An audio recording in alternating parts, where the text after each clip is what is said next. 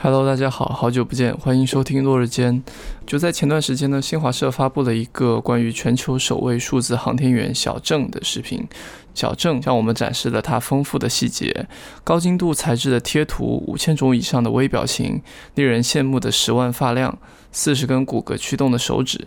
而他的声音、语言、表情、动作都能被人工智能所驱动。即便是早有预料，在看这个两分钟的视频的过程中，还是会被像你一样的叙述所打动。恍惚间，似乎真的有些难以辨认他的眼神是真是假。虚拟人就是我们能够用数字的技术手段去创造一个虚拟的人物，他有模型，有人的外貌，有动画。能够如同人一般去自然的运动和表现，甚至可以被人工智能所驱动，有自己的声音、性格，甚至打引号的情绪与意识，成为所谓的数字生命。而就如同先前多日间所讨论的人工智能一样，这也是非常值得让我们去认识和祛魅的技术。而它也是在今天和电子游戏产业有着非常紧密的关系。有人说，数字虚拟人是计算机图形技术皇冠上的明珠，因为一切的技术去处理数据、去进行计算都是相对容易的。而当我们一旦涉及到和人相关的，那么一定就会变得复杂，因为人对于同类有极为敏锐的感知，就像所谓的恐怖谷效应。如果我们遇见的某个事物它非常像人，但又差那么一点的话，我们就会非常的敏感的感觉到，并且感到一种恐惧或是厌恶。啊，所以这是一项极为复杂和困难的任务。呃，我想非常高兴且自豪的告诉大家，新华社的这位数字航天员、数字记者小郑的合作开发方，便是我所在的游戏工作室 Next Studios。呃，所以说我们这次也非常高兴能够请到 Next Studios 自己的技术总监葛成葛大爷，以及小镇的产品经理齐生来和大家一起聊一聊数字人的制作与背后的意义。这也是一期与 Next Studio 自己的播客节目《爱由心生》的串台节目。嗯，在虚拟人这个话题和事情之前呢，其实我就非常非常想邀请葛大爷来参与落日间的一个讨论。因为他从最早的计算机视觉和 AI 研究的前沿来到游戏工业界，啊，曾经就职在上海育碧工作室五年半，后来加入腾讯参与《怪物猎人 Online》的项目的研发，先后负责过动画、AI 引擎优化等工作，担任前端主程。啊，他在二零一六年的时候在 Next 带领组建了一支技术特种兵。先是热热身参加了全世界的一个著名的 AI 训练比赛 Wisdom，与各路高校与企业专业的 AI 实验室的竞争中拿到一个季军，随后又投入了实时动捕数字人 Siren 的研发之中。当时这个红衣的女人的影像几乎霸占了虚幻引擎的首页和各种宣传片。一九年，他又带领着 Next Studio 与 AI Lab 联手，最终在计算机图形学最有影响力的顶会啊 SIGGRAPH。Asia Real Time Life 的舞台上展示了由情绪语音驱动的技术，而今年数字虚拟人小镇也开始成为走向大众的真正落地的产品。所以这次采访也混杂了我很多的私心，因为我希望能够在谈论除了这次落地的数字记者小镇之外，啊，也能够记住这个机会去听一听现在最前沿的游戏技术探索者对于未来的看法。在这一期播客的中后段，我们完全跳出了小镇的框架。开始讨论，无论是超级数字场景、VR、自动驾驶，啊，甚至是某些终极问题。当然，里面也有或许很多在场没有沟通到位，或是没能引发更多讨论的遗憾。也欢迎在评论区留下你对游戏和未来的看法。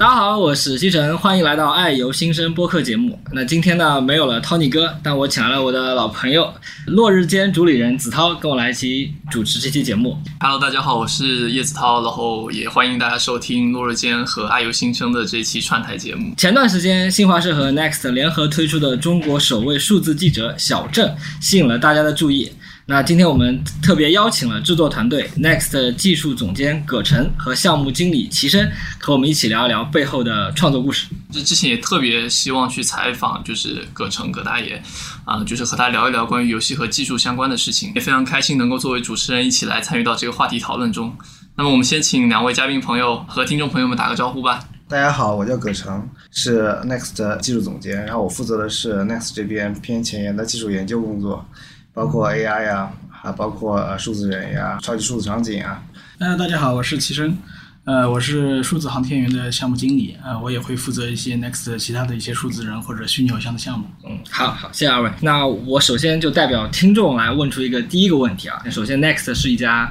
游戏工作室，对不对？新华社是一个高大上的官方媒体。我其实蛮好奇的，就是什么样的机缘巧合促成了这样的一次合作的？呃，最早的话是呃新华社的一位老师，然后找到。腾讯集团的呃公公关嘛，希望就是能做一个虚拟的数字航天员，因为今年是中国的航天大年嘛，能配合这样一些大的就是航天航空事件的话，呃，领导们也希望就是说有这样一个机会，将数字航天员去参与到这样一些就是呃大的航天事件里面去，尤其新闻报道还有一些科普，就是有社会价值的这样一些啊事件里面去。我们在这一块的话是有了有有一些积累的。那么，呃，新华社也知道，就我们 Next 曾经做过，呃，数数字人 Siren，啊，还有 Matt，就找到我们。然后我们其实也是呃欣然去和新华社去合作做这样一件事情，觉得这件事情本身的话，呃，既有社会价值，又可以去历练一下我们的技术。葛大爷讲的那个 Siren 虚拟人，其实我理解是一个，就是我们有一个非常逼真的一个人的一个模型，然后并且我们可以让一个演员去通过戴上一个头盔的方式，去实时的做面部的表情动作，来实时的驱动这个模型它的一些动画。Siren 和 Matt 基本上我感觉已经成为了 Next 和 U 四合作宣传的一个重要展现了，就经常能在 U 四的虚幻引擎的官网上面看到那个 Siren 的一个身影。嗯，那所以其实刚才已经提到了一些，那么两位可以跟我们聊一下它背后诞生的这个技术吗？我们经常说虚拟人，说数字人，其实说的都是一个一个东西。最早的话，其实是在电影行业、电影特效行业的。其实，在电影里面，很早很早就有，就是用虚拟人来代替真人去做一些特效。嗯。呃，但它是离线的。最早的我们其实二零一七年的话，去和 Epic 一起，还可以 Motion 还有 Three Lateral 四家公司在一起做了做了 Siren 嘛。然后二零一八年的呃 GDC 的话，就正式展示出来了。当时的话也是引起了不小的轰动，因为相当于说是在实时的和交互的数字人这样一个领域突破了这样一个工业边界。它最大的贡献其实是在就说把离线的虚拟人技术带到了实时，那么用实时的渲染引擎也好，然后用实时的就是啊动画来可以和就是普通人去去去交互吧。重点其实在实时，这个是 Siren 最大的一个贡献。呃，你要把就是一个离线的这样一个技术，然后就是把它做到了就实时，这个其实是一个呃不容易的一一件事情。然后当时就是呃 U E 的话也开始支持 Blind Shape 了，对，类似这样这样一些一些技术，我们可以就是在实时的情情况下可以呃接近跨越恐怖谷吧。那么从那之后的话，其实我们呃一面在寻求数字人和商业相结合的这样一些领域，然后另外的话，我们也是想把数字人技术就说能够落地到游戏当中去。所以数字人商业化，呃，现在比较明显的话，一个就是虚拟偶像嘛，然后还有一些就是需要数字形象的这样一些场合，就比如说像一些虚拟客服呀，类似这样的。那么我们这次数字航天员的话，其实也是。呃，数字人的一个重要的一个落地的一个场景，也是非常合适的这样一个落落地的场景。技术角度来看的话，呃，数字人呃这一块的话，我们其实是想把它和比如说 AI 去去去结合。呃，Siren 之后的话，其实就做了 Matt，然后 Matt 其实是啊我们完全 in house 自己做的这样一个数字人。我们在 Matt 的基础之上的话，又做了 Matt AI，嗯，那么做了一个就是呃语音驱动，然后一个聊天机器人。云这套语音驱动的方案呢，我们是在二零一九年的那个 SIGGRAPH Asia，然后 Real Time Live 做了一个现场的展示。那我们首先是呃收集了很多就是 Siren 的就是驱动数据，然后我们用这些数据用端到端的方法去 train 了一个就是深度学习的模型吧。而这个模型的话，呃，只能通过语音来驱动，就是就唇部下半脸。表情的话，其实是我们呃通过一些方法，就是把它叠加上去的。嗯，那么这这个叠加的过程，其实也不是说就是按键叠加，或者说说说是呃手工触发的叠加，它也是训练在模型内部的。就是 Matt，呃，在这展示的时候，我们用了用用了一套技术，就是将表情的动画嵌入到了我们的训练模型当中去，然后用着一些特殊的字符来提示，然后作为输入，然后把表情和语音就是同步的把它播放出来。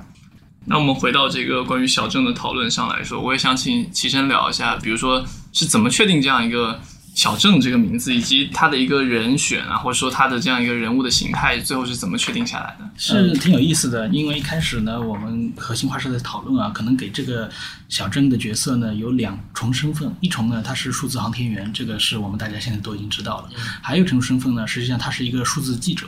啊，也是代表新华社能够上到呃外太空去呃采访，或者说让大家去感知呃未来的这样的一个呃代表人物，呃，那么这个名字呢，实际上应该是呃新华社挺有寓意的这样一个选择啊，应该是一个王峥是也是新华社的一位很早前的一位领导者啊，以他的名字的一个。呃，取了其中的一个字来来命名的，对，呃，也是希望把这个传统的这样一种探索和革命精神啊，一直延续到我们新制作的角色里去。这个形象呢，我们一开始设计的时候花了很多的心思啊，其实也是发挥了自己的很多的主观能动性，因为整个的命题交给我们的时候，其实是一个概念啊，甚至小镇长成什么样我们都不知道。对，我们其实呃筛选了是我们能够搜集到的所有能够代表数字航天员和数字记者的。真人的照片啊，从里面用 AI 算法推选出来一个，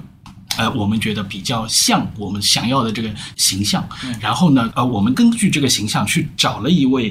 和他很接近的真人的模特做来做扫描。我们取了他的造型，取了他的表情数据啊，然后呢，映射到我们。建的这个模型上啊，这个我们第一步先把这个的形象给设计出来了啊，然后后面呢，整个的制作过程我们就呃，动画师呃兼自己也兼职做导演啊，我们的模型师也兼职做美容美发。我们平时都说啊，我们这里这个是 Tony 老师，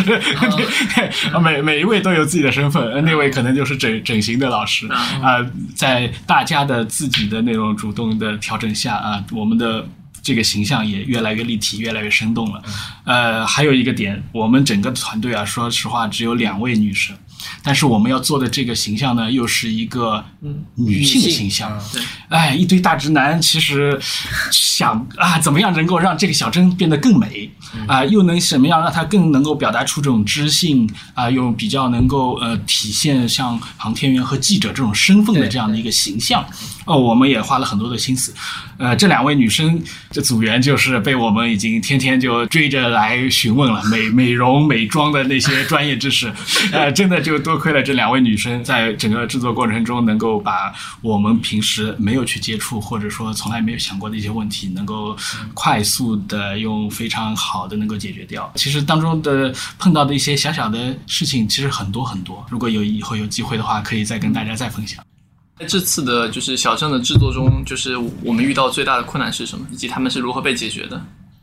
呃，我感觉最主要的还是时间太赶了。嗯，那我们其实从接到这个任务到最终的小镇要亮相，只有三个月的时间。啊，这在三个月的时间，其实我们要完成从模特的扫描到建模到绑定到制作渲染动画啊，整套的管线。嗯嗯，这个常规的一个数字人的制作过程中啊，可能这整一条流程都是要半年以上啊啊，那我们这次可能只有。真的一半的时间去做这件事，啊，但是因为这件事情的重要度非常的高啊，我们也内部团队也非常的来劲啊，因为我们感觉可以去参与到一件中国今年非常令人振奋的一件事件里去啊，所以我们整个团队都也发挥了航天精神吧啊，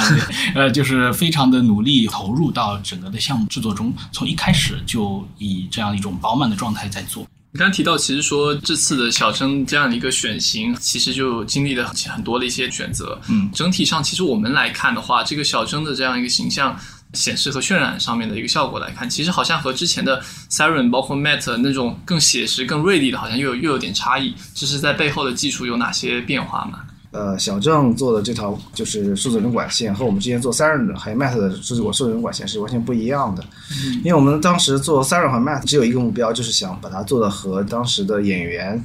呃，是一模一样。而我们小郑的话，其实他是通过数百位的这种就是航天工作者以及记者的照片，呃，用 AI 做合成的。最终合成的这样一个照片，其实你在现实中是找不到这样一个人去去扫描的。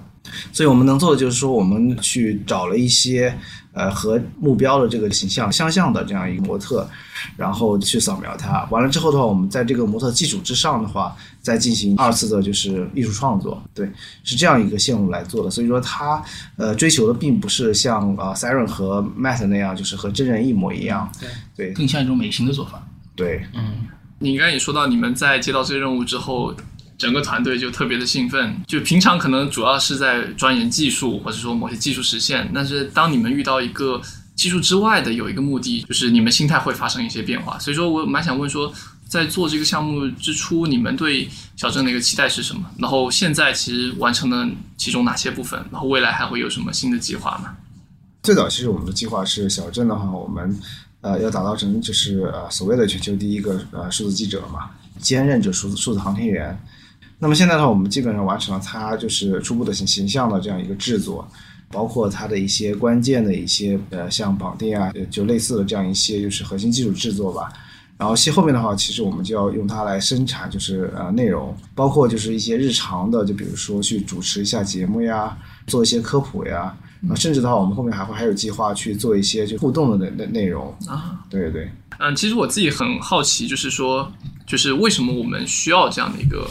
数字航天员？我理解，就是一般来说，我们平常的一个记者是一个更人格化的表现，对吧？他会有很多个人的色彩，或者说他会有一些人的一些限制。但是我们这个小镇，它实际上是一个数字来驱动的。我们也看到视频中有很多是你们将小镇这个形象合成到了现在的一些实录视频之中，然后去做一个展现。就它好像变成一个更灵活的一个载体，可以在不同的媒介以不同的形式。以一种可能算是去人格化或是非人格化的方式去和受众打交道，你们是怎么想、怎怎么看这一点的？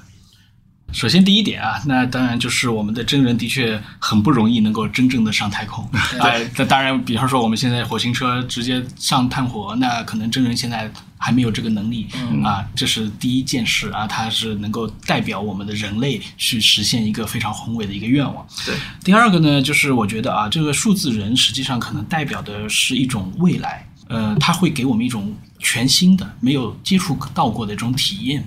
那这种体验呢，实际上不管是对于呃我们以前这种对科技非常的热衷的这种铁粉，还是说对现在这种普通的年轻人啊、可能对他们来说都是一种吸引力啊。其实就跟我们小时候看科幻小说一样的，我们也会憧憬未来五十年啊，这世世界是什么样的？那数字人，我觉得可能未来就是这样的，可能我们的未来世界它就是一个数字化的场景。啊，那数字人在数字化场景里面就是一个非常典型的存在。那我们可能以后的自己就有一个分身是在这样一个环境里了。我自己觉得小珍可能就作为这样的一个代表人物，他帮我们开了一扇门。啊，虽然我也不知道门后面一定会是什么啊，但是至少有人做了这件事情，就会非常有意思。对，我蛮认同齐生刚刚说的，因为确实像可能比我们更年轻的一代人，他们是呃可以理解为是数字世界的原住民，是就他们会先天的会对这种虚拟的数字的这种人物形象会有产生一种更更更亲近的感觉。对而且你反观，其实说我们在做这个数字人虚拟人的时候，其实也是在某种程度上去赋予它某种人格化或者个性的东西。呃，因为我们现在可能说，我们第一步，我们先能把这个它的皮。它的膜给做好之后，当我们填充更多的内容进去的时候，它就会变成一个在数据中活生生的一个东西。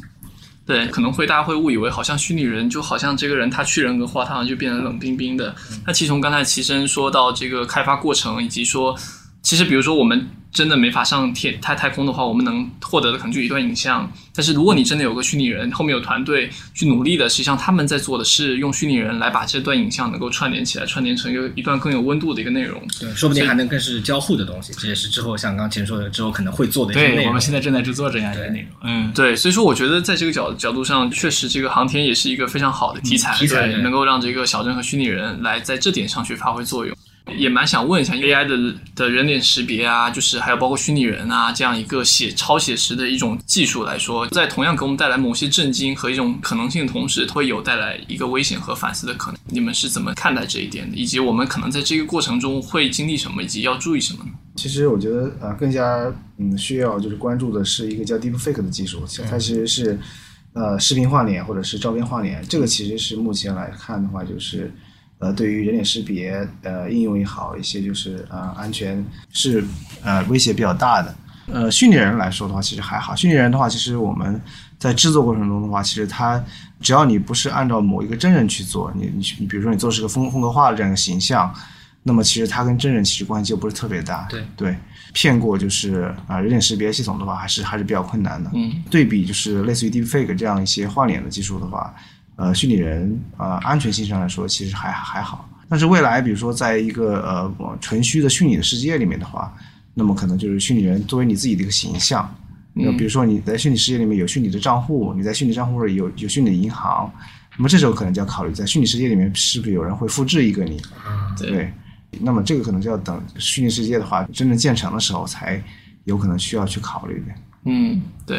啊，因为其实某种意义上，这虚拟人它本质是数据嘛。那如果他的数据能够被拷贝，那其实像这样的一个人所代表的一个角色以及他扮演说的话，似乎好像就可以引就会引起一些这块的一个争议。嗯，所以说最近比较火的就是 NFT 啊，对数字世界的话，可以用 NFT 来做一个唯一的标识，这样的话，它就相当于带上一个防伪的标签。真没想到我们都能聊到 NFT 了，都是都是有关联的。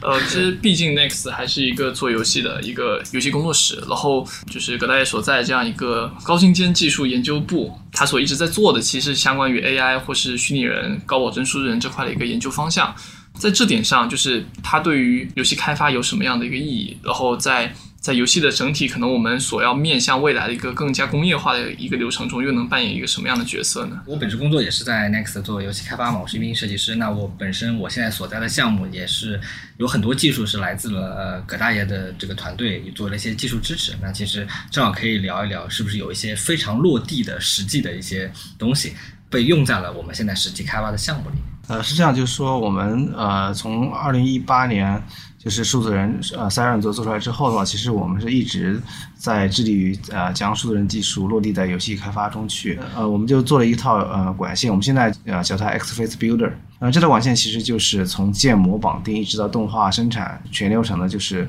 呃做好人脸这样一件事儿。这个人脸一旦一旦做好之后，其实我们是可以服务于就是不同 level 的游戏的，就比如说 Triple A 的游戏啊也可以，然后就是手游其实也是可以，它具有相当大的一个呃 scalability。做这条管线其实呃等于是把数字人的某些技术给它就是呃降维了一下，然后可以让它就是呃非常快的就一键就可以生成某个就是模型的全套的这样绑定。那么在模型建立的时候，其实我们创建了一套基于就是 photogrammetry 的这样一个扫描建模的这样一套管线，也能很快的就是能够把呃人脸的模型给它建出来，并且同时我们还扫下了就是不少的表情作为绑定的基础。然后我们绑定现在基本上是呃一键可以自自动自动生成，呃当然我们还支持就是呃一些比较讲究的这种就是绑定式的进行一些调整，对，这样的话对于游戏来说就相对来说就比较灵活，它可以用这样的东西比较高效的去去生产动画，这样的话我们就是啊做了这样一套东西。顺着这个刚给大家的回答，我再问个相对比较具体的一个问题啊，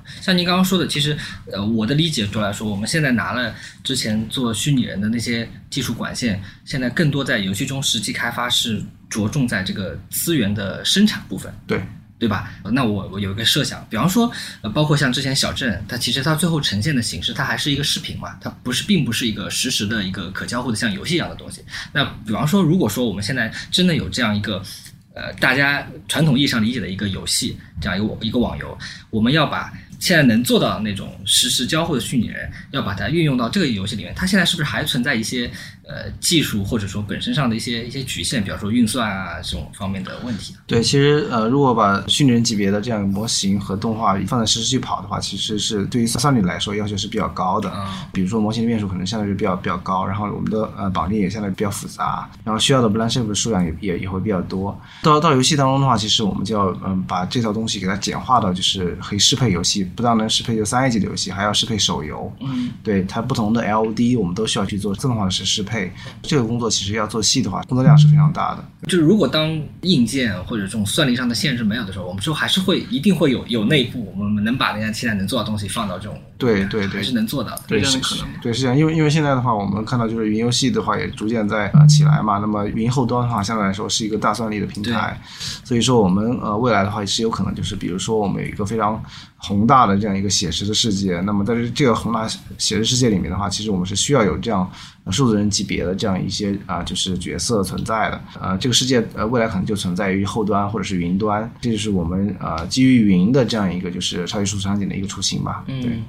实际上，我们在做的虚拟人或这块最保真的这个虚拟人，它实际上是可以理解成最高分辨率的，或是说一个在技术上可以理解我们在探索一个我们能到达的一个上限。对。然后，但是在具体游戏应用中，其实我们是要把这个整体的流程给它更加的变变得可可应用。或者更通俗来说，就是说这个技术其实走得蛮前面了，但是当你实际落地的时候，会受到这个实际落地项目本身的一些限制，所以说不得做一些。对，当呃往下走的，对，往下走的一些。其实，其实，其实这也是我们 Next 之所以叫 Next 的原因嘛。就是我们做的其实是呃下一代的技术，但是我们会用下一代的技术啊来就是指导呃或者说牵引啊现在技术的这样一个前进的方向。对，我们很早很早就做了，我们在二零。呃，一八年的就是 SIGGRAPH 上面 s i g g r a p h 里面其实就已经做了，就是语音驱动。那那个时候其实我们已经训练了，就是一套语音驱动的模型。那么到现在的话，我们三 A 级游戏的话，很尤其是剧情向的这种三 A 游戏的话，它对于就是啊，就是脚本驱动的这种语音的，就是动画要要求量非常高，而且也是需要一些即即时的这个这个反馈。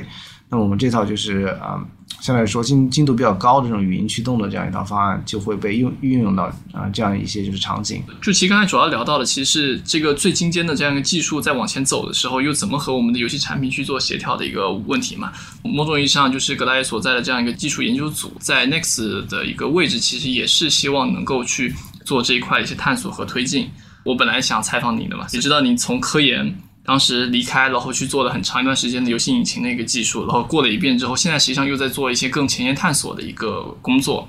然后我想问一下您，您是怎么去看，就是刚才其实谈论到的这个技术和游戏发展的一个关系？是这样，就是我觉得，就是我们游戏之所以发展到今天的话，其实有两个原动力吧，就一个原一个原动力其实就是玩法，另外一个动力其实就是技术，对。然后技术在这一块起的作用是这样子的，就比如说我们平时看 paper 的话，那么它基本上可以代表就是五到十年之后的这样一个技术。那么我们去看一些技术 demo 的话，大概可以代表就是两到三年这样一个技术。但我们看到就是呃，现在已经游戏中已已经有的这样技术，那么就就代表当当前的这样一个技术。那这三个 level 的技术，其实呃，作为一个成熟的游戏公司的话，其实都是需要有有人去做的。嗯，就是我们在团队内部的话，就是我们要两条腿走路，一条腿就是说我们我们去看看前沿东西到底在哪里。那么第二步就是。有哪些其实已经进入到了就是技术技术 demo 这样一个阶段？那么有哪些的话，其实是可以直接现在就已经可以可以可以放到产品里面去了。那么对于这种三三个阶段这种判断的话，其实我们在团内部的话会做反复的这种就是推敲以及讨论。啊，在人与业配比上的话，其实都是会根据这三个三个就是不同的 level 去做的，就能力成熟度模模型。那么它这里面其实有七个 level，但是我们会习惯于把它简化成就是三个 level，就是 research 是一个 level，然后 tech demo 是一个 level，然后就是呃进入产品落地是一是是一个是一个 level。在这三类里面，我们都会投入不同的人力，然后进行呃就是相应的就是工作。嗯。就是从虚拟人这个技术上来说，葛大爷觉得我们现在 Next 的一个虚拟人是在，比如说 Paper Demo 的哪一级呢？呃，其实我们现在呃基于互动虚拟人的话，在二零呃一八年左右的时候，其实就已经做到就是 Tech Demo 这样一个一个级别了。呃，到今天的话，其实就比如说像那个小小郑的话，其实基本上就进入进入一个就是落地可以面向广大观众这样一个一个级别了。对，其实我们小郑是完全可以做实时的直播，嗯，是可以做就是实时的互动，甚至我们可以放把它放到云端，然后 streaming 到手机端，可以和玩家进行进进行互动，都是可以的。对，所以说基本上已经到了一个就是 product 的这样一个状态了。嗯。有一点就是说，科研和业界实践的一个关系。最精尖的计算机技术这点上，背后推动的核心力量是，比如说学界呢，还是说是业内，还是说他们之间现在是一个什么样的一种关系呢？我我觉得，呃，最核心就就比如说我们这个什么说这次 AI 浪潮的核心的话，其实是 deep learning 嘛。那么 deep learning 的话，其实呃由学界开始发发展起来的，就是大概是二零一二年左右的时候，John Hinton 那个时候是在呃谷歌。呃，就是做实习，嗯，然后做了一下这方面的工作，然后取得了比较比较好的结结果，然后他点燃了这样一个事情。但是呢，呃，在那个时候的话，如果没有就是呃 NVIDIA 的这套显卡为 Deep Learning 加速的话，其实也是很难就是把这把火给给点燃的。所以说，你可以看到，就是说基本上是学界呃是一个火种，然后工业界的话就是提供了柴火。然后在一起的话，才能把这个把这把火给它给它给它点点燃。嗯，对。因为刚才就是给大家提到一个超级数字场景嘛，我们知道超级数字场景这个是腾讯也是 Steven 马去提的一个概念。那我想知道，比如说像大爷你你或是齐晨，你们是怎么理解这样一个超级数字场景？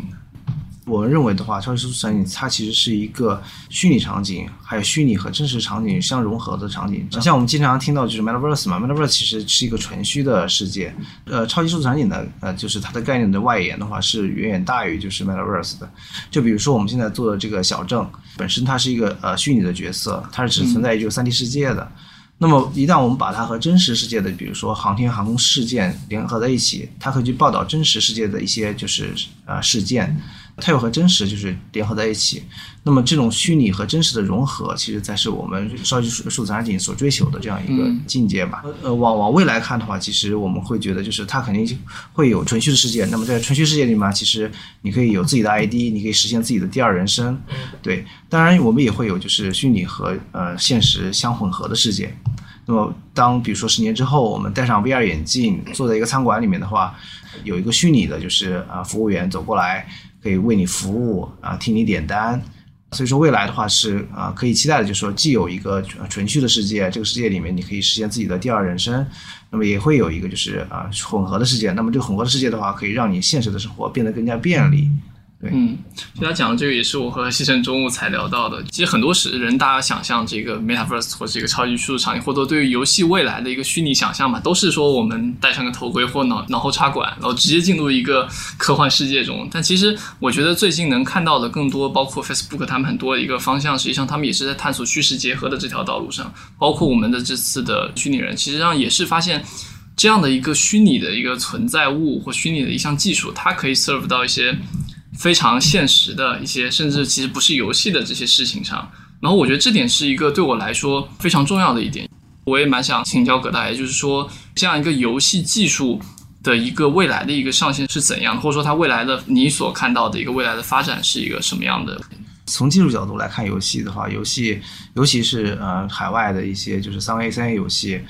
本质上来说，它是一个就是数字三 D 产产品，三三 D 图形学的一个呃作品。嗯，对。基于三 D 图形这样一个考虑的话，这个技术其实在我们未来的所有的可视化场景里面的话，其实都会充当非常重要的角角色。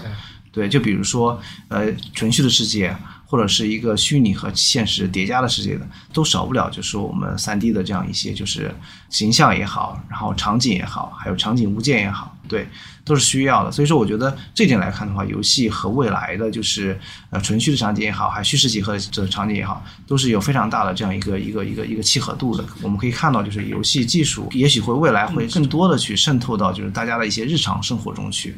因为我们可能现在更多聚焦在我们自己手上的一些工作流上嘛。那如果是从，比如说从一个呃你们的视角上来看的话，就是未来的我们那个工作流可能会有哪些改变？会不会让有些啊，比如说我们能释放更多的人力在在做其他事情上，然后把哪些事情交给机器啊，或者交给 AI 来来做？就整体这样一个工作流会不会更加的顺畅？或者说会有哪些质的变化？就比如说可能像虚幻五他们带来的，对。就虚虚幻五其实，嗯，最耀眼的其实就是 Nanite 和和 Lumen 嘛，是吧？嗯。那 Nanite 可以把就三亿的，就是三三角面片可以显示在一个屏幕中去，啊，Lumen 的话可以做动态的间接光照，带来非常真实的这种就是光影效果。这这个很是就是 U E 五所追寻的这样一个一一条一条线路嘛。呃，如果是一个纯虚的世界的话，我们又希望它足够的真实。那么又有提供了这样一些能力的话，不管是光照能力还是几何的能力的话，那么都是会对我们未来的这样一个世界就是产生一个非常大的一个影响的，可以让我们就是摆脱现在我们看到就这种就是马赛克式的或者说是面片式的这种这种世界。而进入一个就是呃真正让人有高度沉浸感的一个世界，这个我觉得是呃 U E 五的话，包括 Epic 一直致致力的这样一个就是纯虚的世界的这样一个一个愿景吧，驱动的这样一些技术的进步。对，嗯嗯，无论是超级数场景，还是比如说像一些把游戏开发的一些技术去使用到一些不同的社会场景上，这样这一点上有哪些你觉得比较有趣的产品形态，或者有哪些你觉得比较有趣的一些实现形式吧？随便说说啊，就是刚才葛大爷主要说的是从技术上本身能够有多大的一个发挥空间，对啊，或者有多大的想象空间。那如果换到比方说做产品或者做产品做做玩法上啊，那会有一些产生什么样的变化？那嗯，其实刚才我我们一直在聊的，像超级数字场景也好啊，虚拟人技术也好啊，我觉得呃它未必是一种游戏本身的内容的变化，或者说一个突变啊、它可能只是说是对于现实的一些玩法的补充或者说加强，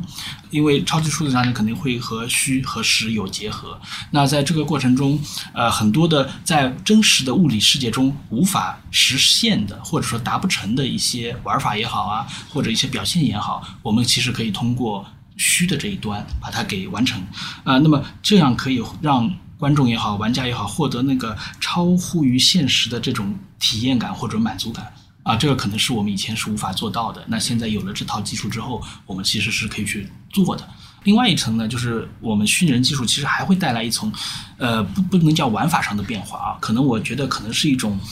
呃，文化上或者说意识上的一种变化。那因为我们现在其实大家会看一些直播啊、抖音啊，那我们可能会看的是啊，这人长得好不好看啊。但是因为有了虚拟的技术，其实我前面一层其实完全用 Avatar 可以去替代的。啊，那实际上我们会更关注这个 Avatar 背后的所带来这样一种思想上的变化，或者说它呃给你谈论的内容的这个本质啊。其实我们可能会以后这种像思想传播者，他可能在整个的世界或者说社会中，他的影响力会越来越的大。或者我顺着齐生这个思路讲，就是说，其实就是说，当我们有了虚拟人这个技术之后，是外表的美丑，就是这个东西已经相对变成一个不是那么难的东西了。对就大家都能实现，就没有所谓丑的东西。大家都美的时候，你可能看的是这个美背后的东西。肯定会把最好的那个作为我自己的形象去给大家看。那大家诶看这样子都很漂亮，嗯那其实就会关注你的说什么，你在做什么了，你的思想是什么了啊、那个可能会对我们未来的生活会有。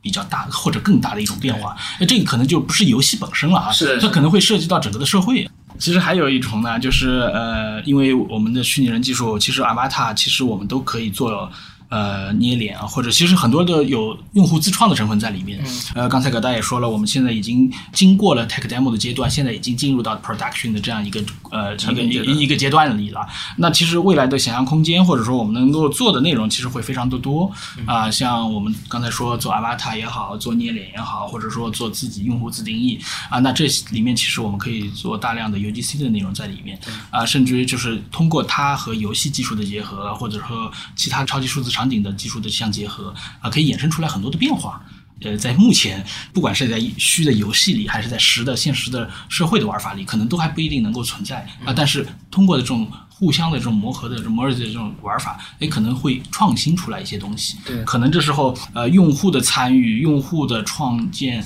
呃，越会越来越被重视，而不仅仅只是我们游戏公司或者游戏开发团队啊、主要在做这件事情，而是我们可能搭了一个舞台，啊、让他们跳上来，他们成为主角。对啊，而且我觉得，就像现在这种比较火的虚拟主播或者虚拟虚拟偶像这个东西，它其实就是拿了原来游戏技术那么多技术，它拿来之后。呃，我做了一个这个东西出来，然后它其实朝着一个自己相对于跟游戏开发不太相关的路就开始走起来了。当它发展发展发展的时候，可能它会有它自己的需求产生出来，它同时又会有新的技术也研究落地，然后同时说不定这些技术又可能会被反哺到我们传统的游戏开发这对个行业里边。这个技术就是这么一个对，这也是一个状态吧。就是和之前在聊说，实际上游戏它作为一个，我觉得是很有钱，但是然后又很有技术的一个这样一个高地，它能够给很多其他的新的一个产业带来一个机会和产能。我其实还蛮感谢 Next 的，因为无论是当时聊虚拟人，还是数字场景，啊、还是说前段时间被投资圈吹来吹去的 Metaverse，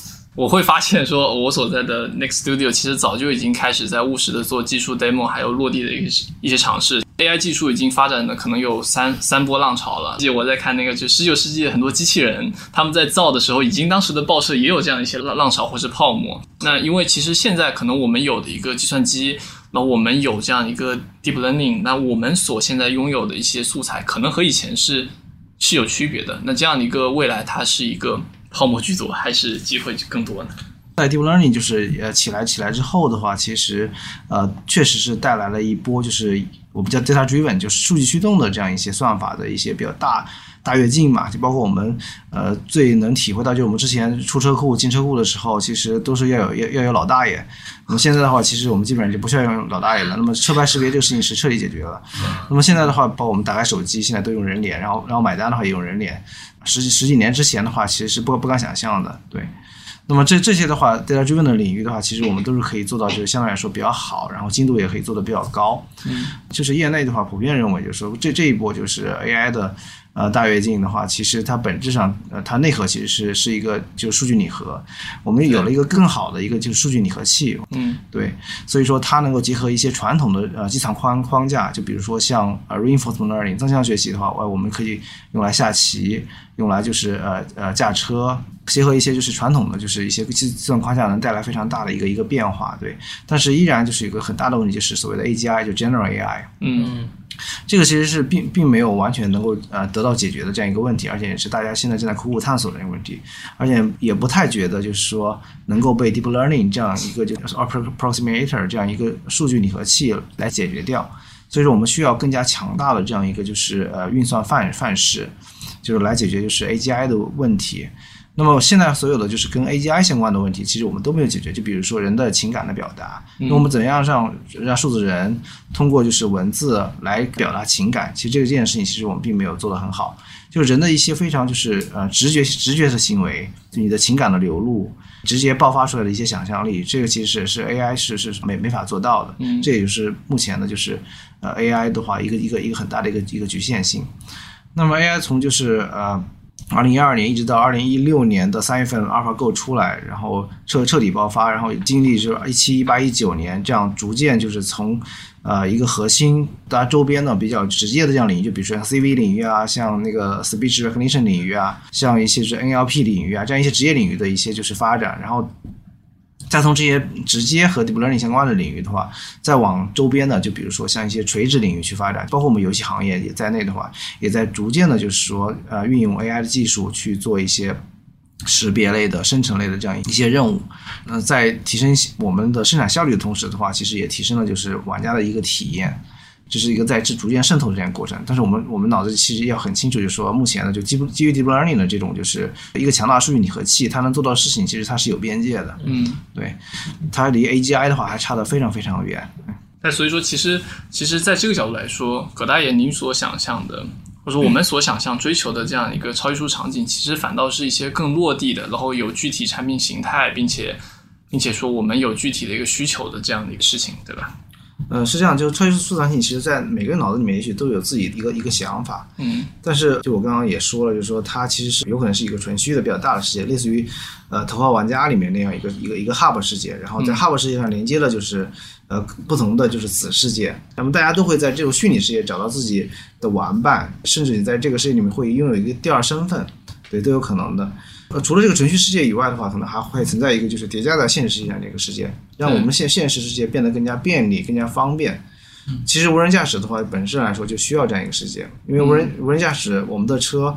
呃，在在行行驶的时候，其实它感知到的其实是是另外一个世界，是是由激光雷达啊、毫米波雷达呀、机器视觉啊，它所感知到这样一个世界，它去做决策。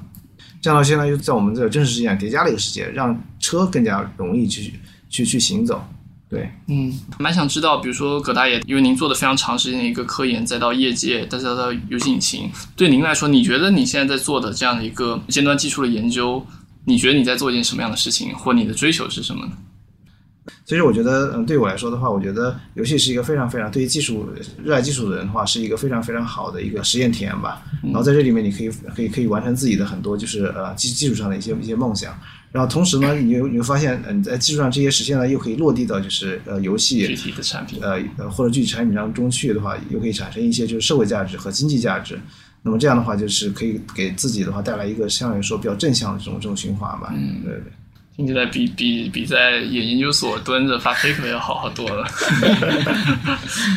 刚才其实提到了很多一些落地的工具，包括其实这次的和新华社就是小镇的一个创作和接触，实际上我觉得。就是理论上，他们都是一种我们想要让今天的最这种技术或者这种游戏开发的工具，去和一些更广大一些人去接触的一个过程。它让我想起来，我在别人视频中看到一个例子，就是说当时最早的那个双人网球的那个实验室做的那个游戏，他们做出来是为了是为了瓦解人们对计算机当时的恐惧感的。所以说，其实我蛮好奇，说，比如说我们向向外介绍我们的技术，在向向外介绍我们的这样一一些可能看到的一些对社会创造价值的可能性的时候，就是这种人对于工具的技术的一个疑惑，要怎么去解决？怎么让外部能够更好的去 assess 或者接触到这些东西，并且能够做更好的合作呢？嗯，可以从这样一个角度去回答这个问题吧，就是当你在呃五年之后。呃，随手从沙发上拿起一个就是非常轻量级的，就是 VR 眼镜戴上的时候，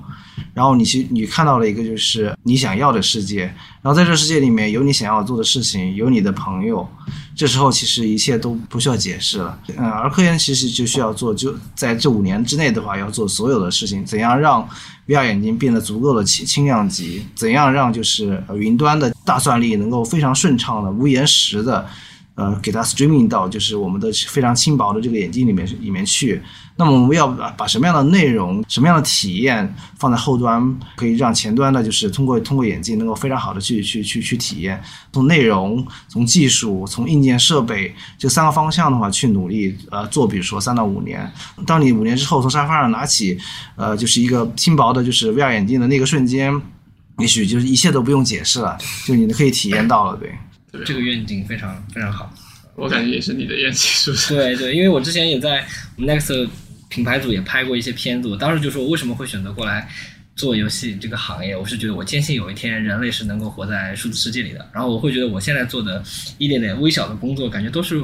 为未来添砖加瓦做的一小部分工作。我是做声音的，会感觉。就是我们其实声音声音也很重要，声音也很重要，就是跟图形学是一样的，就是一方是视觉，一方是听觉。我们也是想做的，说如何在一个数字世界中去还原一个跟你在呃真实世界里一样的这个听觉，就是大家朝的目标其实都是一样的。我很坚信葛大爷说的那一天有一定会会来临的。对，而且而且呃是在不远的将来就会就会达到，因为 VR 一定是先先来。然后再往后面一步的话，其实就是 AR，对，这样的话，我们就既有一个纯虚的世界，又有一个就是增强的世界，对。到那个时候，其实我们会发现，就是呃，跟游戏相关的图形学技术，包括音效技术，嗯然后一些呃跟 AI 相关的，比如说像 CV、像 Speech、像 NLP 这些技术，都会融合到就是我们未来的生活当中去。那么游戏在这里面其实就起了一个很很重要的作用，其实就是 test bed 的作用。就比如说 AI 的话，最早我记得二零一六年就是真正让大家所有人都知道 deep learning 这件事情，其实是 AlphaGo。这 AlphaGo 是什么呢？其实它是一个下 下围棋下围棋的游戏。游戏是那个围棋是什么呢？围围棋其实是一个 game。嗯，对。对，所以说，呃，很多技术最早的实验田其实就是 game，嗯，包括 AI 的进展啊，包括就是呃 CV 的进展啊，都做了很大的贡献。包括我们可能马上在五年之内，我们就能体验到的就是无人驾驶。这无人驾驶里面的话，其实一个很非常重要的一个环节，其实就是测试。对。那么测在测试过程中的话，其实呃，其实可以通过就是模拟，可以通过通过一些就是后端的模拟的话，可以模拟出就是非常比较真实的这种场景。游戏场景的话，在这个里面其实也起了很大的一个作用，让自动驾驶。呃，能够就是啊，更快的发展。其实这点我特别赞同刚才说的，因为其实包括现在很多。包括一些很多 AI 公司，他们在 PR 自己的一些 AI 进展的时候，也还是用一些像 Dota 类似这样的一些游戏上面取得的一些胜胜利去去做自己的一个证明。对。但其实就像刚才谈论到说，我们七成可能未来说我们会生活在一个纯虚的世界里。当然，我自己我我我是很高兴能看到，比如说在比如说奇生和来未来里，还有一部分是 AR 的，就说实际上它是考虑到现实，或是说强调一个现实的之上的一个叠加的。这点上其实比也是一个质疑吧，或是一个对格莱一个发问，因为我们知道，其实在一个游戏世界里，一切都是离散的嘛。你可以时间被离散成帧率，然后空间被离散成点，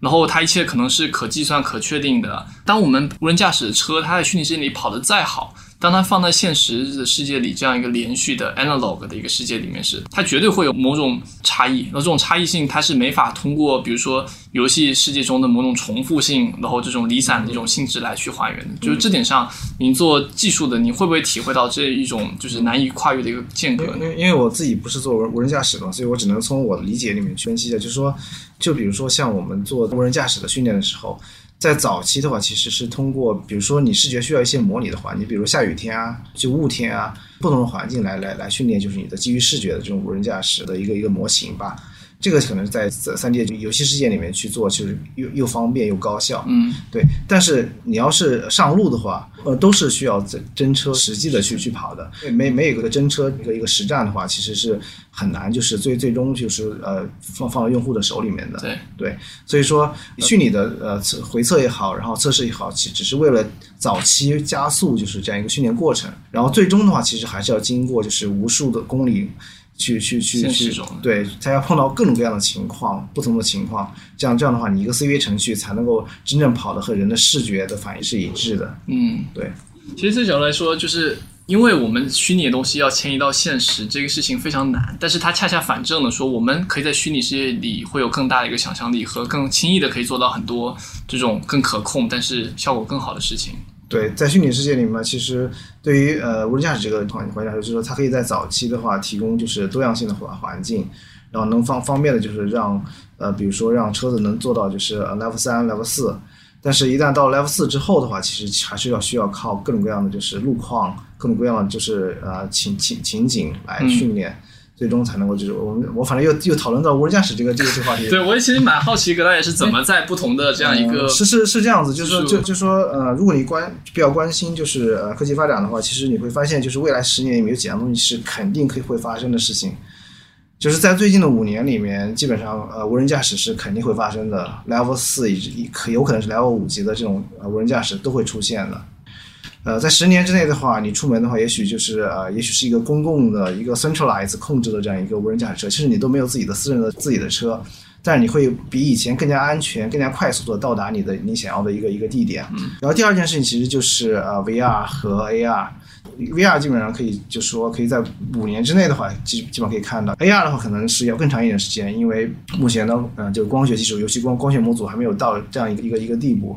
计算的话，其实也还没有呃足够的轻便。我常常就是把这这些事情都串在一起，然后去想，就说我们五年之后的呃生活大概是什么样子的？到那时候我们需要什么样的 entertainment 的内容？对，能从葛大爷嘴里听到这样的预想，我突然非常的乐观。因为如果一个普通人跟我讲这种，我觉得哎，有点可能吗？不太可能吧。然后我觉得对对葛大家的判断可能会会会更加现现在准确一点。今天今天你把它录下来了，然后看看呃我会不会打脸？对，会不会打脸？对，你确定这里面没有 PR 成分，也没有 鼓吹技术主义的成分？然后，然后顺带就说，因为因为有了就是呃无人驾驶，有了就是呃 AR VR，那么基本上就是我们背后的所谓我们说的是就是那个超级数字数字场景，它才会成立。因为超超级数字场景的话，其实它需要一个入口。拿现在的比如说手机也好，嗯，平面的就是电脑也好，iPad 也好，这样设备去去进入数字场景的话，其实是很难很难有沉浸感的。嗯那么所以说，是我们所说的就是啊、呃、，Metaverse 也好，说我们说超级数字场景中间的纯纯纯虚环境也好，它其实都是需要一个就是至少是在视觉上高沉浸感这样一个设备。那我们现在说 Metaverse 其实说的太早了，是需要就是呃在这十年之内，VR 技术成成熟到一定程度，同时我们又为呃 VR 设备找到了合适的内容，对，这时候才会出现就是我们想象中的那个 Metaverse，对。我对葛大爷说的是超级数字场景和 Metaverse 都要沉浸感，这点我存疑啊，这点我自己有不同的看法。那其实我觉得刚才葛大爷已经非常具体给我们描述了一个这样的一个未来世界。我觉得对于从业者来说，我们很激动，对吧？但对于可能不是从业者的普通人来说，你觉得我们能做点什么？未来可能我们的教育，我们的很多具体的很多的文化活动，我们都到一个虚拟场景之后，那是不是意味着每个人都要开始成为某种虚拟事物的创造者，或是这块的一个呃，就是生产者？对，所以就这点的话，我蛮同意的。就说我觉得，呃，虽然我们我们未来会有 AR，会有 VR，但我们都离不开就是现实的社交。它因为它取代不了，就是真正的，就像我们这几个人坐在这样一个小房间里面去聊天，这样这样的体验是绝对呃取代不了的。它能做的就是说，当你一个人的时候。你可以和跨越距离和远方的朋友在一起，或者说和一些不认识的但是有相同 hobby 的同就就一些呃朋友在一起去去去进行社交，它是填补这样的空白的，对。然后就是呃增强现实就就是它其实是跟现实是紧密相关的，它只是帮你就更好的去呃理解这个世界，或者说帮你去呃实现一些之前的话呃实现不了的这种服务，嗯，对。然后可以减少更更少的嗯就是劳动力。其实它只是对于我们这个现实世界的一个补充，或者说哪怕是社交也是一样的。嗯就像你刚刚说，就是那就是说你为什么不同意？我其实我自己也也曾经反思过这个问题，就是说为为什么一定要有个程序世界？然后程序世界里面为什么要用 VR 作为作为作为作为入口？嗯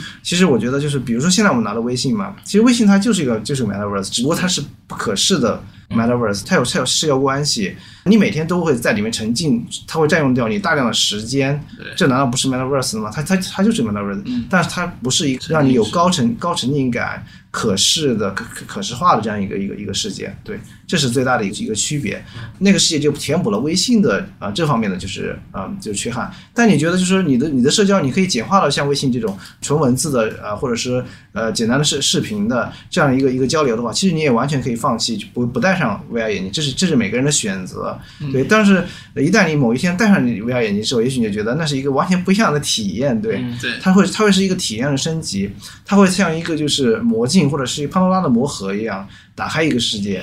对，让你看到就另外一个世界，对。开过汽车是不愿意再坐马车，对，可能就这种感觉。对，首先这些呃这些呃，刚刚我说的技术，它只是现实的一个一个补充，它取代不了现实这种东西。就比如说我们喜欢去玩就是真人的剧剧本杀，也许胜过就是我们去玩一个网游版的虚拟的这种剧本杀，对，一一样的道理。因为真人之间这种就是在一个空间里面就是真实的交互。呃，看到每个人的表情，然后可以可以甚至可以闻到每个人的这个这个这个嘴巴里面的味道，是吧？是是不太一样的感觉的，对。当然，当当某一天的话，真的就是说，呃，脑机结果做得非常非常好的话，能够真的在呃人的就是意识世界里去去创造出一个真真的世界，让你感觉和真实一样的话，那是另外一个一个一个境界了。我觉得时间之内是做不到的，对，嗯那可能就真是插管的时代了。特别好。那那我我我最后再问一个问题啊，我觉得这个问题特别好。你相信我们这个真实世界也是一个被创造出来的世界吗？是这样的，就说你是怎么看待这个问题的？我我觉得特特别好，能跟像葛大这样的人去聊这种话题，我觉得能得到一个非常不一样的终极问答案。对，就是终对，就是这种所谓这种终极问题。因为我自己也是一个本体论者，就我相信，就是说这个世界是被设计出来的。嗯对，因为有太多的设计的痕迹，就比如像常数，比如比如光速为什么是个常常数，普朗克常量为什么是个是个常常数。对，正因为有了这样一些常数，才形形成了我们这个世界的基。就是比如说，我们整个宇宙是在不断不断膨膨胀的，它其实是一个就是呃一直在做就是熵减的这样一个一个一个运动。嗯，那为什么会在这样一个熵减的世界里面出现如人类这种就是高度这种就是呃组织化的、高度有序的这样一个生物，不觉得很奇怪吗？对，嗯对吧？所以说，我觉得我个人觉得就是这个世界是被设设计出来的，但是是谁设计的不知道。对，也许真的就跟游戏一样，就是开我们出生的时候开机了，闭上眼睛的时候关机了，那个世界只属于我们中的自己的。对或者我是这么看，或者可能我们人类作为一种被设计出来的东西，我们最大的使命就是设计出一个数字世界吧。就是就是有一帮人设计了我们，但我们的下一代我们是设计了一个数字世界。就我们其实是在不断的啊、呃探索这个本体，就说，呃，当当时做做研究的时候，就觉得就是嗯，pa paper 看的越深，就越觉得就是离上帝越近嘛，就有这样的感觉，这样的体感。我不知道，就是其他的艺艺艺术家可能也会有这样的一个体感，就是当你艺术的一个水平到达了一定境界之后，你会发现他会觉得跟本体非常非常的接近。包括一流的科学家的话，也是会有应该会有这样感觉，就是和本体和和上帝非常非常接近。就其实特别感动这件事情，因为其实很多可能所谓那种技术主义，他们最后是一种更解构的，或是对世界反而失去某种敬畏感。但是其实你真正去理理解，比如生命的复杂性，它的一个涌现，自然之间的有那么多的一个巧合，你就会对这个自然和这个世界感受到某种敬畏感。比如说，我有很多朋友，他们可能在做 deep learning AI 相关工作的时候，他们就会意识到，他们在重新复刻人类这样一个如此难以被就已经进化了那么多年的一个生物是多么的壮丽和美妙。就是这一点也是让我非常感动。那他们在做这一块机器学习的时候，他们就慢慢的感觉到完全改变他的一个世界观，就意识到我们的人，我们去认知这是一个苹果，我们使用语言这件事情是多么的可贵和难得。是的，对，尤其人的话，一些本能的一些 intuitive 的这种这种反应的话，是最难用 AI 来模拟模拟出来的。嗯，那所以，我其实还想补一个，就是比如说您刚才谈论你对这个世界某种被设计的壮丽的想象，那你那那么你会认为你的计算机它的出现，以及我们现在在用它在做这些事情、做游戏这件事情，它的意义是什么？嗯，它的意义就是，嗯，也是被设计出来的。其实是这样，就是说，当你嗯，如果我们这个世界是被设计出来的话，这个世界里面的人，尤其是像人这种就是呃灵长类动物的话，其实它其实是想探索，就是到底本体在哪儿，嗯这个本体它是个什么东西，对，它会从不同角度去探索。比如艺术家可以可以用自己的角度去探索，然后科学家用科学家的那个那个不同的方方式去去去去探索。那么哲学家、神神神学神学家的话，其实都是用自己的方式去探索这样一个就是呃存在嘛，就是来理解这样一个 being 到底是什么东西的。当我们在做一个就是所谓的超级数字产品的时候，你会觉得就是你有一种呃设计者的这种感觉嘛。对，就这么聊下来，就感受到了一种呃技术工作者的理性浪漫这种魅对，力这。种是真的理性浪漫的魅力是吧，其实也是我想努力去结合的去嗯达到的。嗯非常感谢葛大爷今天和提生一起来做客我们的这样一个播客节目。后面也是很惊讶葛大爷能够如此的放开和展现自己的很多观点，就非常的精彩。然后希望下次还有机会能够邀请到两位。好，谢谢二位。嗯，好谢谢谢谢。